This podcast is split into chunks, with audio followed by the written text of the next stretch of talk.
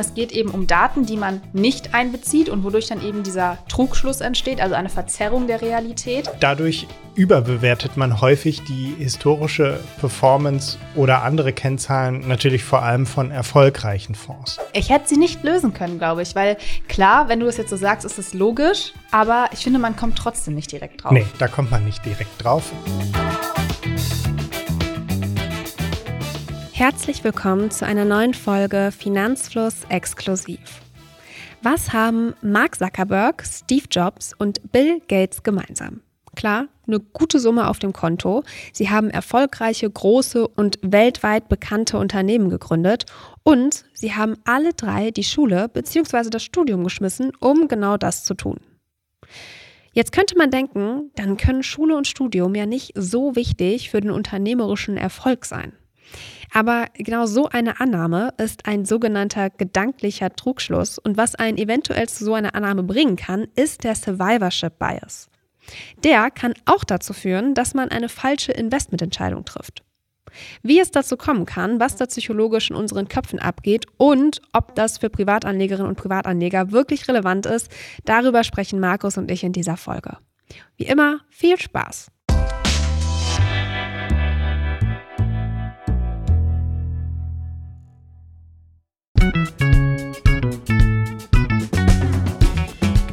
Hallo Markus. Hallo Jule.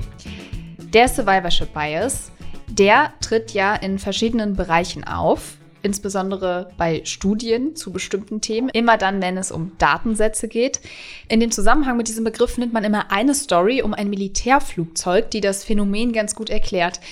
Magst du uns die mal erzählen, weil du hast sie mir schon mehrfach zum Besten gegeben. Ja, mal gucken, ob ich sie nochmal zusammenkriege. also nochmal zurück, Bias ist immer eine Art Verzerrung, ein Denkfehler oder, genau. oder ähm, irgendwie sowas. Ein klassischer Bias wäre zum Beispiel die, ein Studienergebnis, äh, 100 Prozent aller Teilnehmer einer Telefonumfrage haben einen Telefonanschluss. Das könnte man, du hattest es eben Telefonanschluss-Bias genannt und bei Survivorship Bias geht es eben um Überlebende. Und es gab im Zweiten Weltkrieg eine Untersuchung von einem Militärflugzeugtyp. Und da hatte man sich überlegt, was können wir machen, dass weniger von unseren Flugzeugen abgeschossen werden. Mhm. Das waren Flugzeuge von einem bestimmten Typ, die immer wieder aus Kampfeinsätzen heimgekehrt sind und die hatten immer an den gleichen Stellen irgendwie Beschädigungen, Einschusslöcher äh, oder was auch immer. Und dann hat man gesagt, naja gut, dann, äh, damit wir da keine Beschädigungen mehr bekommen, dann könnte man doch an diesen Stellen nachbessern, dass das Metall ein bisschen dicker machen oder was auch immer, mhm. damit da eben dann keine Löcher mehr kommen.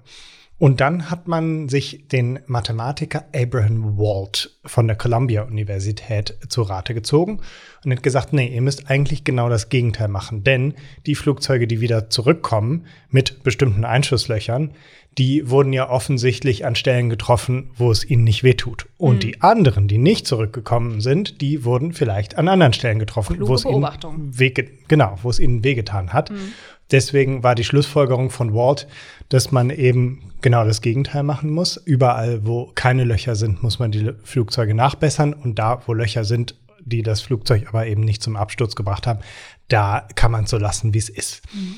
Du hattest witzigerweise angemerkt, als äh, ich die Story mal erzählt hatte, das ist so ein bisschen so ein Problem wie aus dem Känguru-Wettbewerb. Aus der Schule, genau. Ich habe mich direkt, ich habe direkt gedacht, hätte ich diese Aufgabe damals mal bekommen, ich hätte sie nicht lösen können, glaube ich, weil klar, wenn du das jetzt so sagst, ist es logisch, aber ich finde, man kommt trotzdem nicht direkt drauf. Nee, da kommt man nicht direkt drauf. Das ist vielleicht dann bei Finanzen, wir werden das Thema jetzt nachher im Laufe der Podcast-Folge weiter auf die Finanzen runterbrechen. Vielleicht ist es da ein bisschen logischer.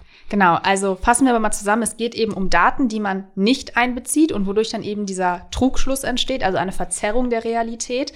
Und das tritt eben zum Beispiel auch oft im Zusammenhang mit erfolgreichen Personen auf. Ich habe das auch gerade schon erzählt. Also, dass man eben diese Erfolgsgeschichte und die Strategien von manchen total glorifiziert und man aber eben immer nur auf die schaut, die erfolgreich waren. Also und dann eben alle, die weniger erfolgreich waren oder irgendwie gescheitert sind mit ihren Business-Ideen, komplett ausgeblendet werden.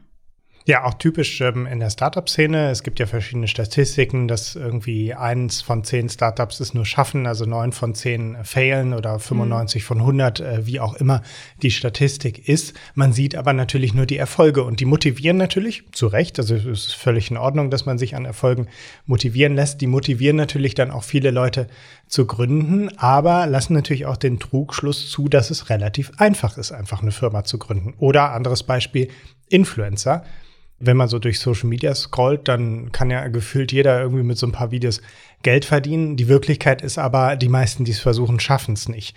Das sieht man natürlich bei Social Media nicht, denn ja, die, die es nicht schaffen, kennt man halt nicht.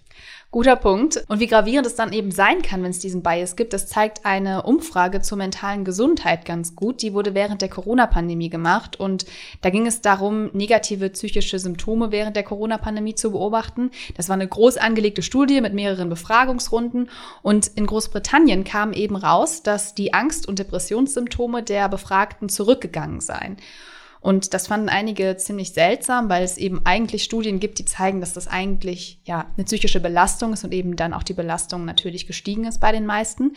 Und deswegen hat man wiederum eine Studie über diese Befragung gemacht und dann eben rausgefunden, dass fast 40 Prozent der Befragten in Großbritannien gar nicht an diesen weiteren Befragungsrunden teilgenommen hatten und dann ausgeschlossen wurden beim Ergebnis. Es gab also eine schon sehr große Diskrepanz zwischen der Gesamtanzahl der Befragten und diese Studie, die man dann eben nochmal gemacht hat dazu, die hat dann eben festgestellt, dass gerade diejenigen, die Angst- oder Depressionssymptome hatten, mit einer höheren Wahrscheinlichkeit nicht an diesen Nachbefragungen teilgenommen hatten. Heißt, da gab es also einen recht großen Survivorship Bias. Ja, das passiert jetzt aber eben nicht nur in solchen Studien, sondern auch mit Daten von erfolgreichen Unternehmen oder Branchen. Und das passiert dann eben, indem man nur die aktiven Unternehmen betrachtet, während die, die ja irgendwie abgeschmiert sind oder insolvent sind oder gar nicht mehr existent, vergessen werden. Und du hast es gerade schon angedeutet, das passiert eben auch mit Blick auf Finanzprodukte. Wie genau tritt denn jetzt der Survivorship Bias in diesem Zusammenhang auf?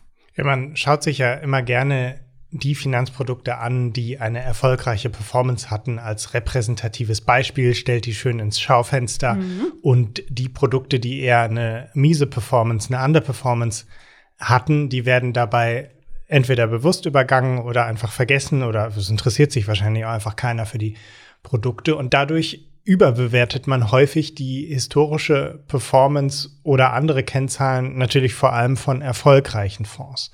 Zum einen liegt es natürlich daran, wie ich gerade schon gesagt habe, dass erfolgreiche Produkte äh, besser wahrgenommen werden, aber es liegt auch daran, dass Produkte, die nicht gut laufen, dann auch irgendwann eingestellt werden, eingemottet werden oder wie auch immer man das nennen mhm. möchte.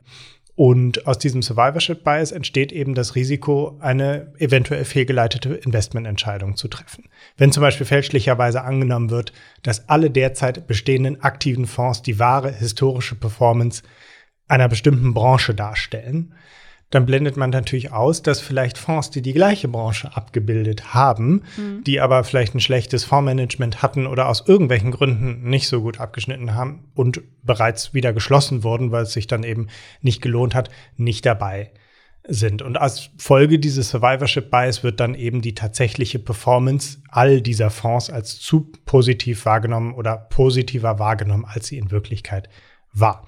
Genau, bekannt ist diese Praxis unter anderem durch eine Analyse der langfristigen Renditen von US-Aktienfonds durch das Research-Unternehmen Lipper. Die Lipper lassen aber da auch viele Daten von gescheiterten Fonds außer Acht.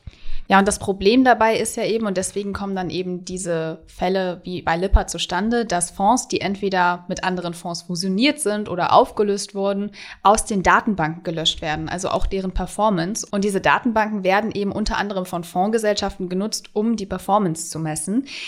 Ähnliches wie die Lipper-Studie zeigt auch eine andere Studie von 2006. Daran hat man sich die durchschnittliche Rendite für alle Fonds einer bestimmten Kategorie von Morningstar angeschaut. Und da war das Ergebnis, dass der Survivorship Bias die Rendite um 1,3 Prozent über eine Periode von zehn Jahren erhöht hat. Morningstar hat darauf aber dann reagiert und hat die Datenbasis dann danach auch geändert und dann auch eben nicht mehr existente Fonds einbezogen. Dazu vielleicht noch mal ein fiktives Rechenbeispiel. Wir stellen uns mal sechs Fonds vor, drei, die gut gelaufen sind und drei, die schlecht gelaufen sind. Von den dreien, die gut gelaufen sind, die haben eine historische Rendite pro Jahr von 6, 9 und 10 Prozent. Das macht im Schnitt 8,33 Prozent, wenn man mal das arithmetische Mittel nimmt. Und ähm, die anderen Fonds, die nicht gut gelaufen sind, die haben minus drei, minus fünf und minus sieben. Und diese drei Fonds sind alle drei geschlossen worden. Wenn man jetzt alle sechs Fonds betrachten würde, die Renditen müsst ihr euch jetzt nicht merken, dann käme man auf eine durchschnittliche Rendite von 1,66 Prozent. Die sieht ziemlich dramatisch aus. Wie bereits gesagt, nur die guten, die vielleicht heute noch existieren, kommen auf eine Rendite von 8,33 Prozent, die natürlich ein deutlich anderes Bild zeichnen. Genau, und ein anderer Effekt, der das ähm, unter Umständen auch unterstützt, ist die äh, Mean Regression oder Regression zum Mittelwert. Das ist ein, ein statistischer Effekt, ähm, der wird auch immer gerne herangezogen, wenn man argumentiert, dass passives Investieren sinnvoll ist. Dieser Effekt besagt, dass äh, wenn ein Fonds oder eine Aktie oder irgendein Finanzprodukt äh, einige Jahre von guter Performance hatte, dann folgen rein statistisch natürlich auch Jahre mit schlechter Performance, in denen sich dieser positive Trend umkehrt und langfristig gleicht sich die Performance eben einer gewissen Durchschnittsrendite an. Aber im kurzfristigen performt dieses Produkt natürlich eben mal sehr gut und mal sehr schlecht. Das heißt, wenn man jetzt sich auf Finanzprodukte konzentriert, die in der Vergangenheit sehr gut gelaufen sind, dann hat man natürlich eine gewisse Wahrscheinlichkeit, dass die, wenn man dann danach sich entscheidet zu investieren, auch eher unterdurchschnittlich performen. Und ja, ein Extrembeispiel wäre natürlich eine Blase, äh, dass irgendwelche Aktienkurse wahnsinnig in die Höhe gehypt werden und ja, irgendwann geht's dann halt einfach runter und die Blase platzt. Halten wir also fest, der Survivorship Bias sorgt dafür, dass man Performance überbewertet und zu optimistisch interpretiert, also so ein unbewusstes Cherry-Picking. Ich fand noch eine Studie ganz spannend. Die hat sich nämlich nochmal die Haupteinflussfaktoren auf den Survivorship Bias angeschaut und da kam raus, dass vor allem die Länge des Betrachtungs- und Untersuchungszeitraums entscheidend dafür ist. Also je länger dieser Untersuchungszeitraum dann ausfällt, desto höher ist tendenziell auch die Zahl der Fonds, die irgendwie ausscheiden, ist ja auch irgendwie eigentlich logisch, ob ich jetzt mir einen Einjahresvergleich anschaue oder irgendwie auf einen 15-Jahresvergleich schaue. Und ja, desto höher fällt dann auch der Survivorship Bias aus. Ja, laut einer Studie von 2004, also hier jetzt die letzte Studie für den Podcast, ähm, die sich mit dem Survivorship Bias auseinandergesetzt hat, ist aufgefallen, dass dieser Effekt vor allem bei Hedgefonds am größten ist. Von den 604 Hedgefonds, die im Jahr 1996 aktuelle Daten berichteten, existierten 2004 nur noch weniger als 25 Prozent. Den Survivorship Bias schätzen Experten demzufolge auf bis zu 3,7 Prozent pro Jahr. Und deswegen sind auch so Indizes, die die Gesamtheit an Hedgefonds abbilden, um deren Performance zu messen, oft mit Vorsicht zu genießen, weil hier eben ein sehr hoher Survivorship Bias drin ist.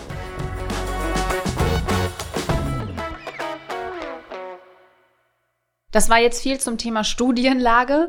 Jetzt kommen wir zu der Frage, was bedeutet das jetzt für mich als Anlegerin? Jetzt müssen wir aber doch noch mal kurz zu dieser Lipper-Studie springen, denn da fand ich es spannend, dass die Autoren gesagt haben, dass der Survivorship Bias eigentlich eher nur wichtig für Fondsgesellschaften und Akademiker wäre und eben nicht für Privatanleger, weil die ja eh nur aus den heute verfügbaren Fonds auswählen können und ja die Datenreihe eben von den Fonds, die nicht mehr aktiv sind, gar nicht ähm, erhältlich sind und deswegen auch nicht weiterhelfen würde. Was sagst du denn dazu? Ja, dem kann man teilweise recht geben, weil natürlich bringt es mir nichts zu wissen, was es früher mal gab. Mhm. Aber ich finde trotzdem den Survivorship Bias relativ interessant für Privatanleger, weil es einfach eine psychologische Falle ist, in die man extrem leicht tappen kann. Also ich persönlich beispielsweise habe definitiv schon in Aktien investiert, weil die in aller Munde waren, weil alle davon gesprochen mhm. haben, weil die in der Vergangenheit jeden Tag gute Renditen hatten und so weiter, die Kurse stark gestiegen sind und dann denkt man sich, okay, jetzt wo die Kurse gestiegen sind, dann investiere ich auch mal rein, aber das ist natürlich eben der klassische Fehler, denn wie auch oft gesagt wird, vergangene Performance ist kein Indikator für künftige Performance. Genau, und ich finde gerade, wenn man sich irgendwie eine bestimmte Branche auch anguckt, weil man irgendwie sagt, okay, da möchte ich jetzt drauf setzen, sei es KI, sei es, keine Ahnung, Medizintechnik, da kann es dann eben auch irreführend sein, wenn man sich nur die vergangene Rendite von den aktiven Fonds anschaut, die eben in diese Branche investieren. Man sollte also eben nicht nur auf die schauen, die erfolgreich sind, sondern auch auf die Verlierer. Aber wie mache ich das denn als Privatanlegerin am besten? Was wäre da jetzt dein Tipp, Markus? Ja, man sollte eben nicht das machen, was ich eben von mir selber erzählt habe, die Entscheidung einfach nicht mhm. aufgrund vergangener Performance fällen, sondern wenn man aktiv investiert, dann muss man eben an das Geschäftsmodell glauben. Man sollte sich die Fundamentaldaten des Unternehmens angucken und das die überzeugend finden und vor allem nicht auf irgendwelche Hypes aufspringen. Denn Hype bedeutet ja, dass der Aufstieg schon da war und in Zukunft nicht zwingend auch noch so stattfindet. Gibt es ein gutes Beispiel zum Thema Themen-ETFs? Wenn ein Fondsanbieter sich entscheidet, einen Themen-ETF aufzulegen und Privatanlegern zur Verfügung zu stellen, dann macht er das natürlich dann, wenn das Thema nachgefragt ist. Das heißt, das Thema trendet bereits, das performt bereits gut. Und in dem Moment, wo das Thema dann trendet, ist natürlich, wie gesagt, die Zeit der guten Performances schon Vergangenheit. Es gibt eine Studie von 2021, wir haben da auch schon mal ein Video zugemacht. Doch noch das, eine Studie. Ja, stimmt. Da in dieser Studie wurde festgestellt, dass Themen-ETFs in den ersten fünf Jahren, nachdem sie aufgelegt werden, rund 30 Prozent ihrer risikobereinigten Performance verloren haben. Das heißt, in dem Moment, wo sie aufgelegt werden, kann man auch grafisch sehr schön sehen, ist dieser Hype gerade an seinem Höhepunkt. Dann werden die ganzen Finanzprodukte gelauncht und dann geht es vielleicht noch ein bisschen bergauf, aber in der Regel eben bergab. Das heißt also, long story short, im Hype kaufen ist schlecht. So eine Wette gelingt dann vielleicht kurzfristig, aber ist halt eben nichts für Leute, die langfristig und dann auch passiv investieren wollen. Auch eben wegen der mangelnden Diversifikation, weil wenn ich mein Geld eben in eine bestimmte Branche stecke, dann kann es natürlich passieren, wie du schon gesagt hast, dass man dann eben bitter enttäuscht wird am Ende, weil die Wette dann doch nicht so gelaufen ist und der große Aufstieg, den man sich eben davon versprochen hat, eigentlich schon längst passiert ist. Falls ihr noch mehr zum Thema Themen-ETF erfahren wollt, dann schaut gern mal in die Show Notes. Da verlinke ich euch dann nochmal unser YouTube-Video zu dem Thema. Als letzte kleine Anekdote vielleicht noch, es gibt den Survivorship Bias auch andersherum, zum Beispiel wenn ein Index insbesondere Small Caps rankt. Das heißt dann nämlich, dass dann eben die kleinen Unternehmen ja quasi als Verlierer im unteren Index bleiben, während Unternehmen, die dann größer und erfolgreicher werden, irgendwann in den nächsten Index aufsteigen.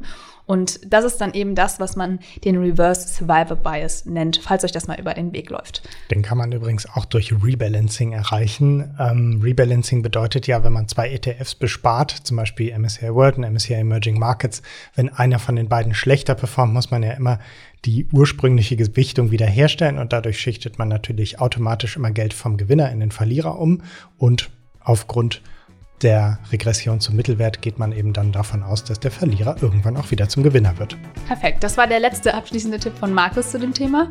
Und ich würde sagen, ich danke dir und wir sind hier bestimmt bald wieder zusammen. Ich danke dir auch.